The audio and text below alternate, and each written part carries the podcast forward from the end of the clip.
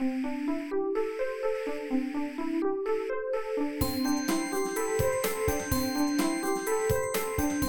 速中文，Slow Chinese。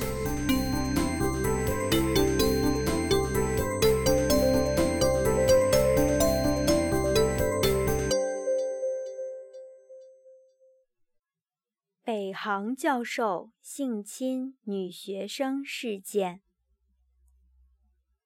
最近，北京航空航天大学（简称北航）的博士毕业生罗西西实名举报其博士导师陈小武性骚扰女学生的事件，在网络上。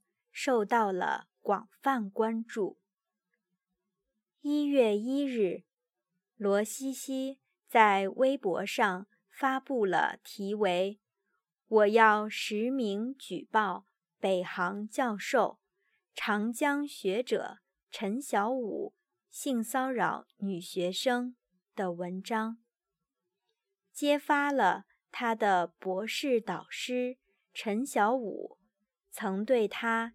以及其他女生进行性骚扰的行为。去年十月，罗西西在知乎网上写下了自己十二年前的受害经历后，就陆续有同样受到陈教授骚扰的女生和罗西西取得了联系。在收集到足够的证据以后，罗西西向学校提出举报陈小武老师。一月十一日，北航的官方微博通报了处理结果：陈小武对学生存在性骚扰行为。撤销其研究生导师资格和教师资格。几天后，中国教育部也撤销了陈小武“长江学者”的称号。二零一七年，由美国女明星艾丽莎·米兰诺等人在社交媒体上。发起的 “Me Too” 运动，席卷了全球八十多个国家。Me Too 运动呼吁性骚扰受害者们勇敢地说出自己的故事，并加上 “Me Too” 的标签。此次罗西西在微博上发帖。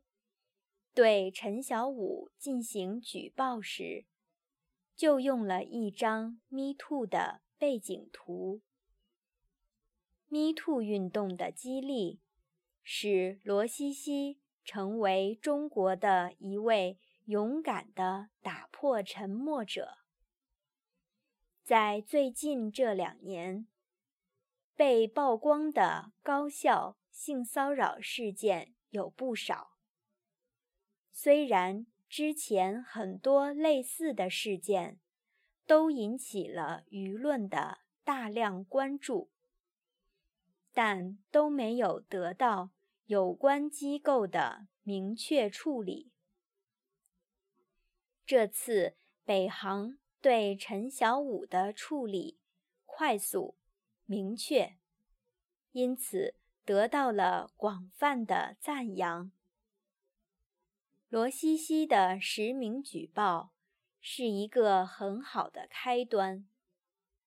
自从罗西西实名举报以后，在全国已经有六十多所高校的几千名学生公开呼吁母校建立反性骚机制。不过，能够像北航这样。